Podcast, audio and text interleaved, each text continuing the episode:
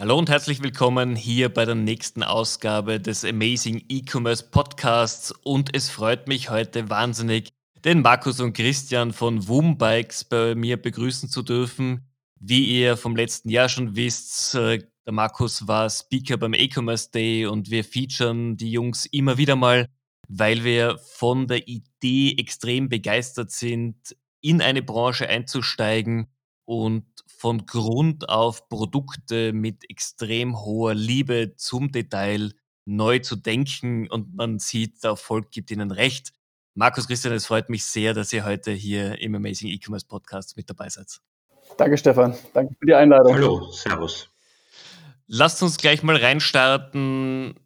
Für die Fahrradindustrie aus meiner Sichtweise beginnt da jetzt die Hot Season. Ostern steht vor der Tür, das Wetter wird besser, die Temperaturen laden wieder ein dazu, nach draußen zu gehen.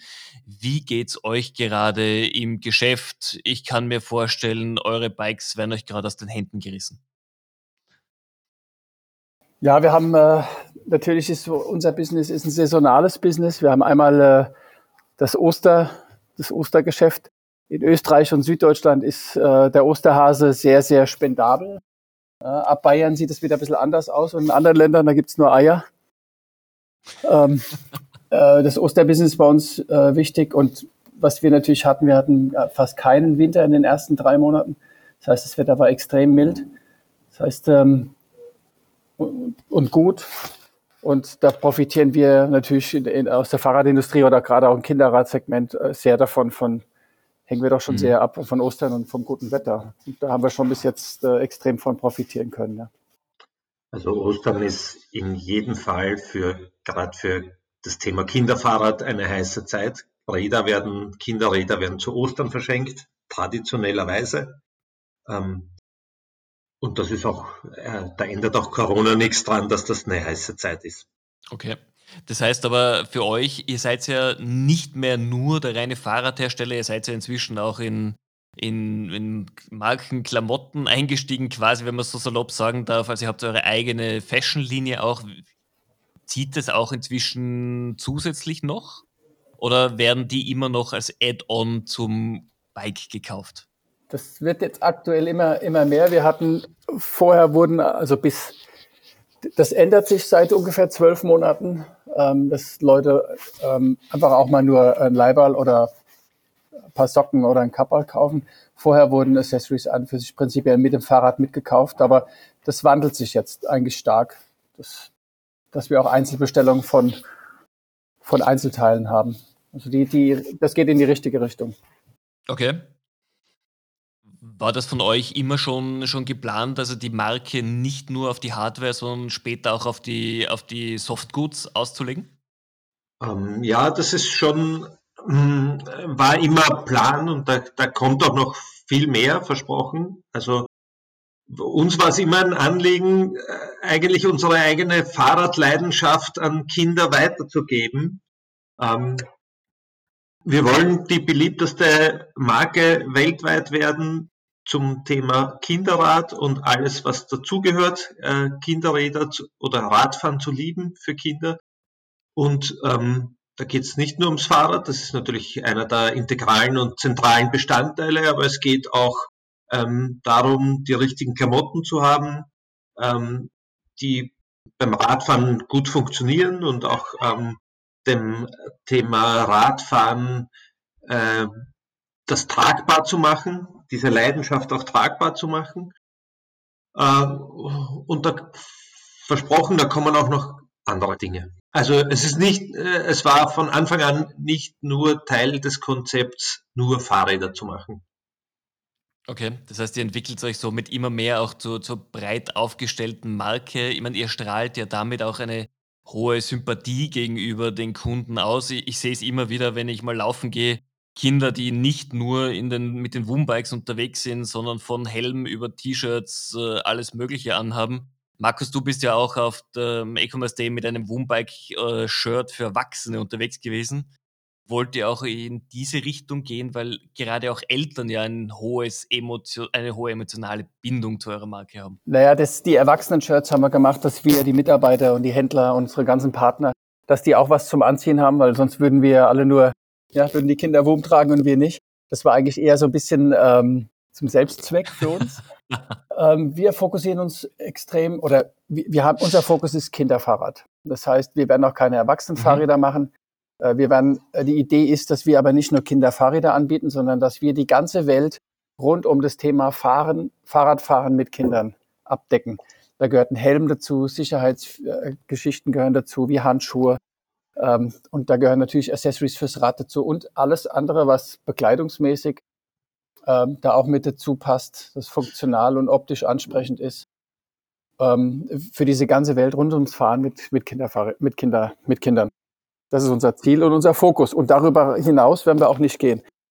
Es ist wichtig zu wissen, es ist nicht nur wichtig zu wissen, was man will, sondern es ist auch wichtig zu wissen, was man nicht will. Und wir haben es, Christian und meine größte Schwäche ist, dass wir sehr, sehr viel Fantasie und Visionen und Ideen haben. Es ist wirklich wahr. Es ist die stärkste Schwäche, aber auch die stärkste, äh, größte Stärke. Aber diese knackige Positionierung und den Fokus nur auf dieses Thema, Kinder, Kinder auf dem Fahrrad, ähm, ermöglicht es uns, ähm, fokussiert zu bleiben und ziemlich viele Ideen gleich im Ein, im, am Anfang gleich sagen, ah, okay, vergiss es, lass mal das sein. Das machen wir nicht, weil unsere Positionierung klar ist. Okay. Ja, finde ich sehr, sehr gut und mich freut es auch genau darüber jetzt mit euch zu sprechen. Es war ja oder es ist ja nicht gerade das Einfachste, in eine etablierte Industrie einzusteigen. Und äh, ich bin sicher, am Anfang werden euch sehr viele gesagt haben, ach kommt, lasst es lieber, bin mir nicht sicher, ob das eine gute Idee ist. Wie war denn tatsächlich jetzt auch an Christian die Frage vom Design-Aspekt eure Herangehensweise? Weil ich habe selber mit dem Markus bei mir im Team einen, einen Industriedesigner und wir sprechen sehr oft drüber, dass viele Unternehmen, die Sachen seit 10, 20 Jahren machen, einfach auch nicht mehr innovativ denken können, weil sie permanent schon nur an diese eine Sache denken. Und ich glaube, ihr wart ja doch sehr neu auch zu dem Thema Bikes. Wie, wie war deine Herangehensweise am Anfang? Also da muss man jetzt ein bisschen den Rückblick machen, wie es dazu kam. Und zwar habe ich da selber ähm, als Industriedesigner vorher hm, in der Fahrradbranche war ich tätig und habe viele Erwachsenenfahrräder gemacht und wie ich dann selber Vater wurde, habe ich begonnen äh, zu recherchieren, was es da so an Kinderrädern gibt. Wie ich da nichts gefunden habe, was mich anspricht, habe ich begonnen selber zu zeichnen. Und eine der Sachen, die mir äh, von Anfang an klar war, dass die Ergonomie, die es so da draußen gibt und, den, und der, die, die Rahmengeometrien überhaupt nicht passend sind, weil das ist, äh, also muss man verstehen, wie die Fahrradindustrie normalerweise arbeitet. Und zwar als Hersteller habe ich, biete ich Erwachsenenfahrräder an, da biete ich teure Räder an und günstigere Räder und dann biete ich auch Kinderfahrräder an, um das Sortiment rund zu machen. Und meine ganze Energie geht natürlich, äh, also die Energie von Entwicklung und Forschung und Entwicklung geht natürlich in die hoch preisigen und auch hochmarschigen, ähm, teuren Erwachsenenräder. Dort werden die Dinge entwickelt und dort kommen die Innovationen rein. Und das wird nach einiger Zeit runtergebrochen auf das Fahrrad für den Normalsterblichen. Und von da wird es dann nach einiger Zeit runtergebrochen aufs Kinderrad. Und so kommt es, dass die Kinderräder üblicherweise so klein geschrumpfte Erwachsenenräder waren. Da wurden Geometrien die eigentlich für den Erwachsenen-Rennsport ursprünglich entwickelt wurden, einfach klein geschrumpft und, und aufs Kinderrad übertragen. Und da braucht man jetzt auch kein Raketenwissenschaftler sein, wenn man sich überlegt, dass jemand mit dem Fahrradfahren anfängt, ähm, wohl andere Anforderungen an ein Fahrrad hat als jemand, der professionell, berufsmäßig äh, Rennen fährt. Und ähm, mhm das, der zweite Ansatz, da haben wir äh, grundlegend schon Dinge anders gemacht und äh, Geometrien wirklich sozusagen von unten nach oben entwickelt und von, vom Kind weg entwickelt. Der zweite Ansatz war, dass klar war, dass die Räder alle viel zu schwer sind. Die sind äh, alle relativ lieblos gemacht und Gewicht, aufs Gewicht hat da keiner geschaut war auch sehr viel Arbeit da aufs Gewicht schauen. Da, da fließt irrsinnig viel Zeit hinein, weil es gibt nicht den, den einen Bauteil oder den, das eine Ding, das man anders macht am Rad und dann ist es leicht, sondern es ist wirklich bei jedem äh, bei jedem kleinen Detail muss man auch das Gewicht beim Entwurf äh, mit berücksichtigen und ein leichtes Rad ist einfach nur die Summe aus Gewichtsersparung an, Ersparung an äh, Gewichtseinsparung an vielen unterschiedlichen Orten. Äh, und dann haben wir halt, ähm, mhm.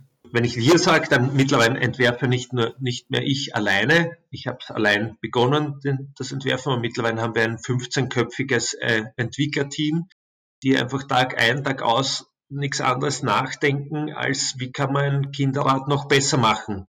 Äh, Im Großen und im Detail. Und äh, genau diese Details, äh, die kindgerecht sind, machen es halt aus, weil ein gutes Fahrrad mhm. äh, ist die Summe von vielen guten, stimmigen, aufeinander abgestimmten Details. Ein gutes Fahrrad muss komponiert werden, das, das, das muss abgestimmt sein. Ähm, und, und das machen wir halt mit dem Kind im Fokus und wirklich nur zu 100 Prozent und von, von, auf, vom weißen Papier weg äh, fürs Kind. Und das macht den Unterschied. Das sind die Hauptdinge, die den Unterschied machen. Jetzt von der Optik her ähm, war es uns auch eigentlich immer relativ klar, dass wir nicht irgendwie jetzt den, den äh, also wenn man sich so das klassische Kinderfahrrad anschaut, dann ist da vielleicht irgendein, äh, ich will es jetzt nicht sagen, äh, vom letzten Kinderkino-Hit, äh, die, die Prinzessin oder der Prinz oder der Superheld klebt dann da drauf, der wird dann draufgeklebt, damit das, das ist natürlich verkaufsfördernd.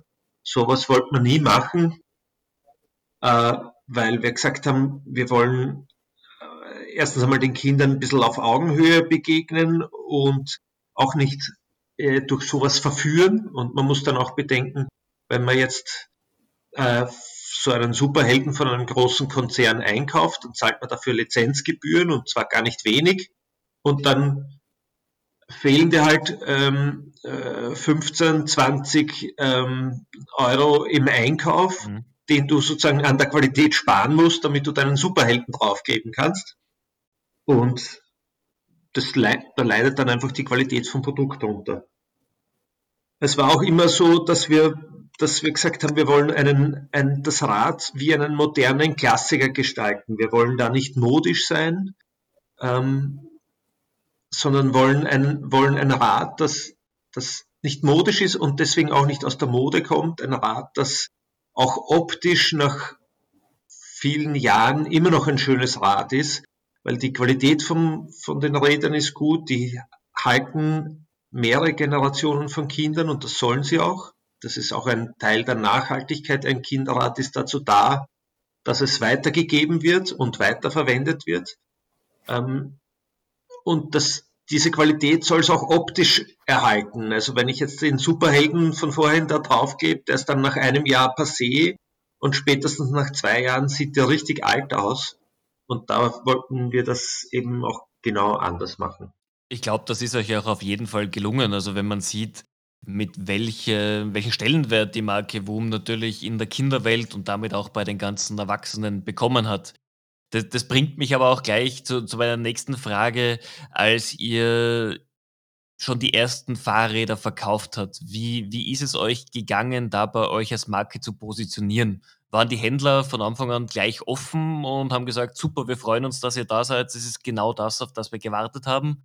Oder war da eher ein bisschen Zurückhaltung zu spüren?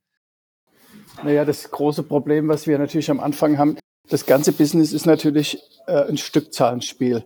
Da geht es viel um Economies of Scale für die Produktion und, und was kostet dann ein, ein, die Formkosten alleine, wenn ich jetzt 10.000 Dollar Formkosten habe und verkaufe nur nur 1000 Räder, dann kostet mich das 10 Dollar pro Fahrrad nur die Form, ja. Ähm, deswegen ist es ein Stückzahlspiel und es hat sich, wir haben am Anfang angefangen, da wir sehr wenig Stückzahl hatten, nur online zu verkaufen und sind dann sukzessive dann auch in den Retailhandel gegangen. Weil wir natürlich gewusst haben, dass ein Großteil der, der Konsumenten natürlich die Räder vorher sehen will, probieren will und dass ich das erst, dass da noch ziemlich viel Menschen da draußen sind, die, die noch nicht so bereit sind, ein Kinderfahrrad online zu kaufen. Und da haben wir angefangen mit, mit relativ geringen Margen, haben mit sehr wenigen Händlern angefangen. Und je mehr Marge äh, wir anbieten konnten, je, oder je wettbewerbsfähigere Margen wir anbieten konnten, je mehr Händler sind natürlich zu uns ins Boot gekommen. Aber ich glaube, was die größte Hürde für uns war von Anfang an, also Hürde, wir waren acht Jahre lang immer ausverkauft. Wir haben immer zu wenig Ware gehabt, weil wir nicht genug Geld hatten für den Einkauf. Die finanzielle Hürde war natürlich riesig groß, aber da will ich nicht drauf hinaus, sondern ähm, es war schon ähm, in den Köpfen der Leuten am Anfang musste man noch sehr viel Rechtfertigung treiben, warum jetzt ein Kinderfahrrad 250 oder 300 Euro kostet. Da war, also als wir angefangen haben vor acht Jahren, da war in den Köpfen der Leute noch verankert, ah, so ein Radl darf 50 Euro kosten. Ja, das, alle die, die, sag mal, ambitioniert selbst Fahrrad fahren, die, die wissen, was mhm. äh, ein Laufradsatz für ein Rennrad kostet heute. Kostet 500 Euro. Das heißt, die Leute wussten natürlich, hatten natürlich so eine, ähm, eine Appreciation für, für die Qualität. Ja, weil es, die Entwicklung und die, äh, die Produktion von einem Kinderfahrrad ist nicht gerade äh, sehr weit unter dem von einem Erwachsenenrad. Sind ja die gleichen Komponenten drauf, nur ein bisschen kleiner. Also man spart sich eigentlich nur Materialkosten. Es hat schon ein bisschen für die Gesellschaft gebraucht. Mittlerweile sind wir okay, dass Leute sagen, 300 Euro ist okay für ein Kinderfahrrad. Und am Anfang hat das schon sehr viel äh, Argumentations äh, von uns gebraucht. Glaube, was der Schlüssel für uns dann letztendlich war, dass sich das dann in der Masse dann eben verankert hat, ist, dass wir ähm, keine Spielchen online gespielt haben. Das heißt, wir sind ganz klar von Anfang an haben wir gesagt, wir bieten keine Aktionen an, keine Rabatte. Wir haben, das war jetzt nicht aus dem aus der Motivation des der Gier, äh, sondern wir haben gesagt, wir wollen ein preisstabiles Produkt haben. Und was ganz wichtig ist, ist, dass man sich natürlich auch den Sekundarmarkt genau anschauen muss. Und das haben wir geschafft, ähm, wenn man heute auf Willhaben schaut, was ein, für wie viel die Wubenräder dort verkauft werden, da verlierst du nach ein, zwei Jahren vielleicht 10, 15 Prozent an, äh, an, an, an Wert und kannst das Fahrrad dann eigentlich fast für den gleichen Preis äh, wieder weiterverkaufen. Also keine Spielchen online haben dann geholfen, die Preisstabilität herzustellen. Und Leute verstehen mittlerweile sehr wohl durch die Nachhaltigkeitstrends und so weiter, dass sie sagen, ja, okay, dann kostet mich das Fahrrad in zwei Jahren eigentlich 20 Euro pro Jahr, weil ich das Rad wieder gut weiterverkaufen kann. Also diese, die, diese Preispositionierung, die wir von Anfang an haben mussten, das hat ein bisschen gedauert, bis es, bis es sich durchgesetzt hat. Aber mittlerweile ist da ein breites Verständnis für, würde ich mal sagen. Ja, es ist, man muss auch dazu sagen, am Anfang ähm, war das sozusagen ein Versprechen von, von, von zwei Typen, hey, wir wollen bessere Kinderräder machen. Und äh, mittlerweile hat sich das aber schon auch gezeigt, dass die, also die, die, die, der Unterschied ist sichtbar, der ist sichtbar wenn man ein Kind draufsetzt auf dem Rad, den sieht man den Kindern und die Kinder lügen ja bekanntlich nicht. Also der, der, die, der Unterschied ist einfach da und das sehen die Menschen und, und sozusagen sehen auch, dass dieses Versprechen wirklich stimmt, dass, ein, dass das ein besseres Kinderrad ist. Äh, und deswegen ist dann auch die Bereitschaft da, ähm, mehr für ein Kinderrad generell auf, auszugeben, weil es einfach eine äh, bessere Qualität gibt. Ja, man merkt einfach auch, wenn man mit euch spricht, nicht nur die, die Leidenschaft für die Marke, sondern einfach die Leidenschaft für ein gutes Produkt und damit die Kunden zufriedenzustellen. Also wirklich einen guten Wert für das äh, ausgegebene Geld zu schaffen. Ja, also das war von Anfang an, ähm, darüber haben wir eigentlich noch nie so nachgedacht. Das ist für uns ganz, ganz selbstverständlich, dass wir, das ist das, was, was wir machen können, wenn wir sagen, wir wollen unsere eigene Liebe auch zum Radfahren äh, weitergeben und wollen die möglichst vielen Kindern vermitteln, ist das die Sache, die wir machen können, ein gutes Produkt. Und warte, Entschuldigung, mein Drucker hat sich jetzt gerade eingeschaltet. Meine Kinder drucken, meine Kinder drucken gerade Hausübungen.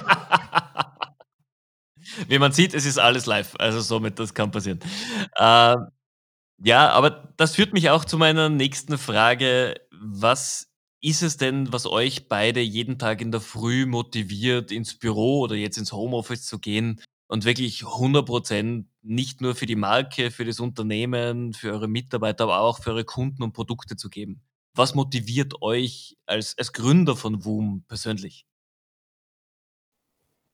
Weißt du was? Es ist erstens mal unsere Vision, die wir haben, wo wir hinwollen als Firma, als Marke dass äh, du, du kannst ja entweder, äh, du, wir wollen, Christian und ich, wir wollen immer wachsen und, und so weiter. Also wir sind so Wachstumsfreaks, aber ich habe ich hab mir da gerade gestern drüber Gedanken gemacht. Was motiviert mich denn morgens um 7 Uhr aufzustehen und, und da eigentlich jetzt auch in der Zeit wo ich mich eigentlich auch theoretisch verstecken könnte und sagen könnte, ja, ich sitze halt jetzt im Garten und trinke äh, meinen Tee morgens und mittags mein Bier. Aber es sind wirklich die Leute, die wir mit uns arbeiten haben. Es ist das Team, wo du, äh, wo du weißt, dass die, äh, die sind alle so motiviert und arbeiten alle so, so engagiert, dass das äh, für mich zum Beispiel, oder ich rede jetzt ja nur von mir, äh, das ist für mich ein Riesenmotivator zu sehen, wie viele Leute wir da jetzt haben und wie, wie die Gas geben und da einfach dann die, noch zu unterstützen, weil Christian und ich machen aktuell hier in der Firma, wir sind zwar CEOs und Gründer, aber die Leute, die für uns arbeiten, die arbeiten eigentlich nicht für uns, sondern wir arbeiten eigentlich für sie aktuell. Das ist so, so ein bisschen der Ansatz.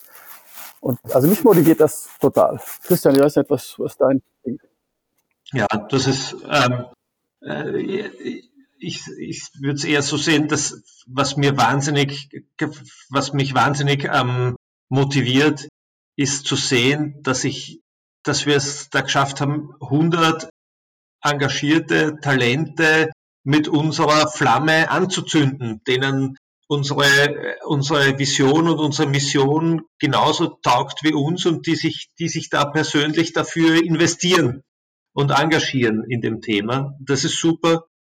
Das andere, was mich motiviert, ist ähm, Feedback von Kunden, ähm, Kunden zu sehen, dass wir die Leute begeistern, dass wir da positiv was ähm, bewegen können. Äh, Feedback auch von Kindern, also ähm, den, den, wenn ein Kind Radfahren lernt und ich glaube, ich habe auf Messen mittlerweile ein paar, also sicher um die 500 Kindern Radfahren beigebracht und wenn man da sieht, wie die, wie die Augen leuchten, wenn ein Kind Radfahren lernt, das ist einfach unbezahlbar. Das ist unbezahlbar. Das ist das, dann weißt du auch diese, die Emotion, die das Kind jetzt empfindet, die wird ein ganzes Leben lang halten. Das, das Kind wird ein ganzes Leben lang ein, ein, eine gute Beziehung zum Radfahren haben. Und dann weißt du auch, du hast nachhaltig was ähm, äh, du hast da nachhaltig was verändert und äh, du hast das nachhaltig was verändert in eine Richtung, an, an die du selber glaubst. Ja, und es ist ja gerade jetzt mit diesem neuen Bewusstsein auch für Sport, auch für Kinder, Bewegung. Es ist wahnsinnig wichtig, dass diese Liebe zum Sport einfach geweckt wird. Und je leichter der Einstieg fällt, umso leichter kann man auch die Kinder motivieren, das in den späteren Jahren ja voranzutreiben und weiter auszuüben. Ja, es, es, ich würde aber da sagen, es geht nicht nur um Sport. Natürlich ist Radfahren sehr gesund und, und fördert die Gesundheit. Ähm, es geht aber auch einfach um, um Bewegung, auch sich bewegen, das Fahrrad auch als selbstverständliches Mittel zum Zweck zu nehmen, um von A nach B zu kommen. Also dass einfach, dass das Radfahren in vielen Bereichen des Lebens ein ganz selbstverständliches Ding ist und und Radfahren das Selbstverständlichste der Welt ist. Okay. Finde ich einen guten Ansatz. Jetzt, das führt mich auch zu meiner, meiner nächsten Frage, wenn der Markus und du meint, dass ihr viele Kinder zum Fahrradfahren gebracht habt, dann haben sie etwas zum ersten Mal gemacht. Was war es bei euch, was ihr persönlich, egal ob beruflich oder privat, zum allerersten Mal in der letzten Zeit gemacht habt?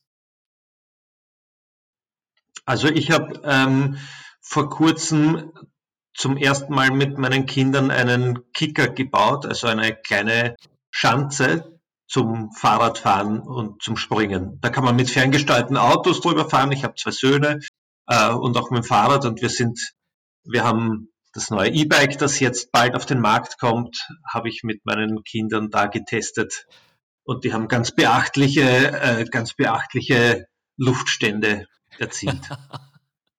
Bin ich stolz. Ja, das kann ich, ich mir stolz. vorstellen. Ja, also bei mir war das jetzt so, ich habe ein paar Kleinigkeiten erlebt diese Woche gerade, äh, die für mich so ein bisschen Eye-Opener waren. Ich habe heute natürlich zum ersten Mal mit einer Schutzmaske im Supermarkt eingekauft. Sehr befremdlich war, ja. aber trotzdem irgendwie, man hat es trotzdem mit einem guten Gefühl gemacht. Dann habe ich äh, das erste Mal mit meiner Tochter bin ich äh, richtig joggen gegangen und habe gemerkt, dass sie eigentlich schneller ist mit zwölf als ich, jetzt mittlerweile mit 47. Und das dritte hat mir ein bisschen Demut gegeben. Ich habe meiner Frau leichtfertig versprochen, ich putze zum ersten Mal die Fenster in unserem Haus von außen und von innen. Das war einer der neuesten Dinge, die ich gemacht habe, die ich nicht mehr wiederholen darf zu Hause. das heißt, du, du hast dich gleich disqualifiziert für die nächsten Male.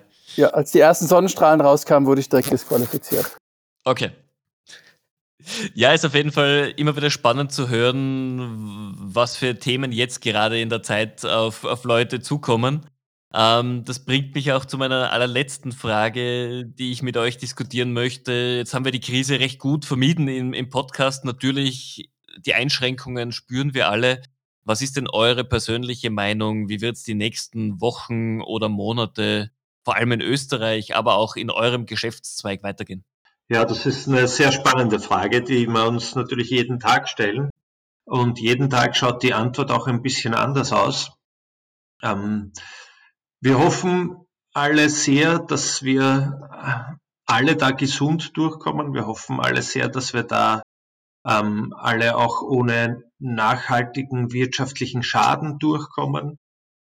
Wir sind uns ganz sicher, dass wir ähm, als WUM, als Firma ähm, da gestärkt aus dieser Sache herausgehen werden, weil also so, so, so tragisch diese Sache ist, ähm, diese Homeoffice-Übung äh, und auch diese Bedrohung von außen erzeugt bei uns einen unheimlichen Teamzusammenhalt und ist sozusagen für unsere, für uns als Firma eine, eine, ich würde nicht sagen eine gute Übung, das wäre wär total falsch ausgedrückt, aber es ist eine Übung, die uns stärkt. Es, äh, wir werden da gestärkt herausgehen als Team. Ich glaube, dass sich längerfristig der Markt auch wieder erholen wird von der Delle, die wir jetzt wirtschaftlich alle ähm, reingeschlagen bekommen von dem Virus. Ich glaube, dass wir die Chance haben, ganz viel zu lernen äh, und dass wir die Chance haben, die Welt zum positiveren, zum positiven umzugestalten, äh, indem wir mehr Fokus auf Gesundheit legen, mehr Fokus ähm, auf Familie legen. Ähm, also ich glaube, wir, wir, wir ähm, längerfristig werden wir unsere Lessons daraus lernen und werden als Gesellschaft und als Menschheit ähm, besser dastehen. Ich finde auch einen, einen der positiven Effekte, einen der wenigen positiven Effekte, dass die ganze Welt ja in einem Boot sitzt und äh, man auch sieht, das kann keiner, keiner allein bewältigen. Das können nur alle gemeinsam bewältigen. Und ich hoffe, dass davon, von diesem Gefühl und von dieser Erkenntnis ähm, auch genug zurückbleibt, um dann da auch Taten folgen äh, zu lassen und um eine nachhaltige Veränderung zu bewirken. Und da glaube ich dran und deswegen bin ich ähm, äh, kurzfristig ähm, äh, sehr besorgt. Längerfristig ähm, glaube ich, dass wir jetzt ganz viel lernen, was uns als Menschheit weiterbringt und was uns als Menschheit auch irgendwo aufs nächste Level bringen kann. Ja, finde ich, finde ich sehr, sehr schöne Worte. Markus, wie ist deine, deine Sicht auf die Dinge? Ja, wir sehen das eigentlich, Christian ich sehen das eigentlich ähnlich. Ähm, was jetzt ganz positiv für uns beide wieder mal war, dass, dass wir sagen wir, zu zweit die Führung von dem Unternehmen haben. Und ähm, und man das Ganze zu zweit verarbeiten kann. Also wenn ich jetzt, wenn sich nur einer von uns beiden vorstellt, der könnte da alleine irgendwo durchkommen, dann wäre sowieso, das, das wissen wir, dass das nicht gegangen wäre. Was ganz hilfreich war, war eigentlich, dass einer immer irgendwie den Optimist und der andere den Pessimist darstellt. Das wechselt sich dann teilweise von Tag zu Tag, aber irgendwie trotzdem zu gucken, dass man diese ganze Bandbreite abdeckt. Das ist natürlich, da stehen diese optimistischen Aussagen, wie das alles werden würde, steht natürlich dann hinter erstmal dem kurzfristigen, der kurzfristigen Herausforderung, äh, das Ganze finanziell überhaupt zu überstehen. Ja, und da sind wir ja in der Situation, wo wir als sehr schnell wachsendes Unternehmen jetzt nicht auf 20 Jahre 3,5 Prozent Wachstum äh, zurückschauen können und schon etabliert sind, sondern wir haben ja doch schon auch eine andere Situation bei uns mit den hohen Wachstumszahlen. Und deswegen ist das die Riesenchallenge jetzt natürlich diesen Licht, das Licht am Ende vom Tunnel zu sehen und zu schauen, dass man so gut wie möglich kurzfristig durchnavigiert mit den ganzen Problemen von der ganzen Lieferkette, Transport, äh, Grenzverkehr, äh, Paketversender, Palettenversender und so weiter. Also ich sehe das wie Christian langfristig, ähm, trotzdem aber ähm, ja, große Hürden noch kurzfristig darüber zu, wegzukommen, um dann langfristig von diesen Trends äh, zu profitieren. Also wir haben so ein, die Challenge ist gerade so dieses breite Spektrum an kurzfristig und langfristig unter einen Hut zu kriegen. Da sind wir sehr aktiv am Arbeiten dran. Aber ich glaube, wir sind, Christian und ich sind beide von Grund auf Optimisten mit einem anerzogenen Pessimismus. Und es wird alles wirklich gut werden. Da muss dann jetzt nur zusammen Arsch zusammenkneifen und erstmal durchkommen die nächsten zwei, drei, vier Monate. Ich glaube, gerade Menschen mit, mit so einer Einstellung sind auch diejenigen, die das Land und auch jedes Unternehmen durch die Krise tragen werden, weil, wie du sagst, natürlich, wenn man alleine ist, dann, dann fehlt einem der Counterpart. Aber wenn man, wenn man zu zweit ist, man kann sich abstimmen, man kann mal Ideen oder auch dumme Ideen spinnen und, und kommt so immer wieder auf, auf eine positive Grundlage und dann geht es auch immer weiter. Ja. Das ist, glaube ich, auch als Unternehmer extrem wichtig. Ja, was jetzt, was sich jetzt eigentlich auch noch rausstellt, ich meine, Jetzt reden wir nur von Christian und mir und, und wir haben, was wir noch letztes Jahr implementiert haben, war es ein, ein Senior Management Team, die eigentlich dann organisatorisch die gesamte, es sind sechs Leute, die organisatorisch äh, die gesamte Organisation abdecken nach unten, nach unten hin, in Anführungszeichen. Und ähm, da haben wir ein sehr demokratisches, da haben wir eine sehr demokratisches äh, Gruppe oder äh, Vorgehen, ähm, und da wird sehr, sehr viel abgefangen. Also wenn uns diese Krise vor zwei Jahren getroffen hätte, äh, würden sicher viele rote Pfeile nach unten zeigen. Und das, ähm, es braucht jetzt ein gutes, es braucht jetzt echt gute Teamarbeit, dass wir diese ganzen Probleme challenge miteinander. Ob das Kurzarbeitsanträge sind, das ist ja, äh, das sind alles schöne Initiativen und gute und wichtige Initiativen, aber die Exekution dann dieser, dieses Kurzarbeitsprozesses, den zu implementieren, ist ja extrem schwierig. Gell? Also da braucht es jetzt gute Teamarbeit und ich glaube, dass wir jetzt da mit die Kultur, die wir bei uns gefördert haben in den letzten Jahren, ganz natürlicherweise äh, jetzt uns zugutekommt, dass Leute proaktiv sind und dass, dass, dass Leute anpacken und dass kein Ball äh, auf den Boden fällt, sondern alle Bälle aufgefangen werden. Ich bin sicher, mit einem guten Team wird das, wird das funktionieren. Ja. Das ist auch das Stichwort irgendwo Teamwork. Äh, Markus hat vorher gesagt, dass der es ist Licht am Ende des Tunnels, was die, und das, das, da glauben wir beide dran, die große Frage ist jetzt eigentlich, wie lang ist der Tunnel und wie viele, wie viele Partner links und rechts und wie viele Mitstreiter links und rechts schaffen es durch diesen Tunnel. Also man ist nicht allein auf der Welt und auch als Unternehmen ist man nicht allein auf der Welt, sondern man ist mit vielen Partnern, arbeitet man an einer Sache und ähm, das ist jetzt die große Frage und die große Challenge kurzfristig.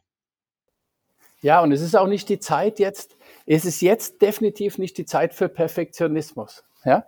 Es ist jetzt die Zeit, in Handlung zu treten, Dinge zu tun, die vielleicht am Ende irgendwo ein loses Ende noch haben, wo man denkt, ach, das fliegt mir irgendwann nochmal um die Ohren, aber vielleicht in zwei Monaten.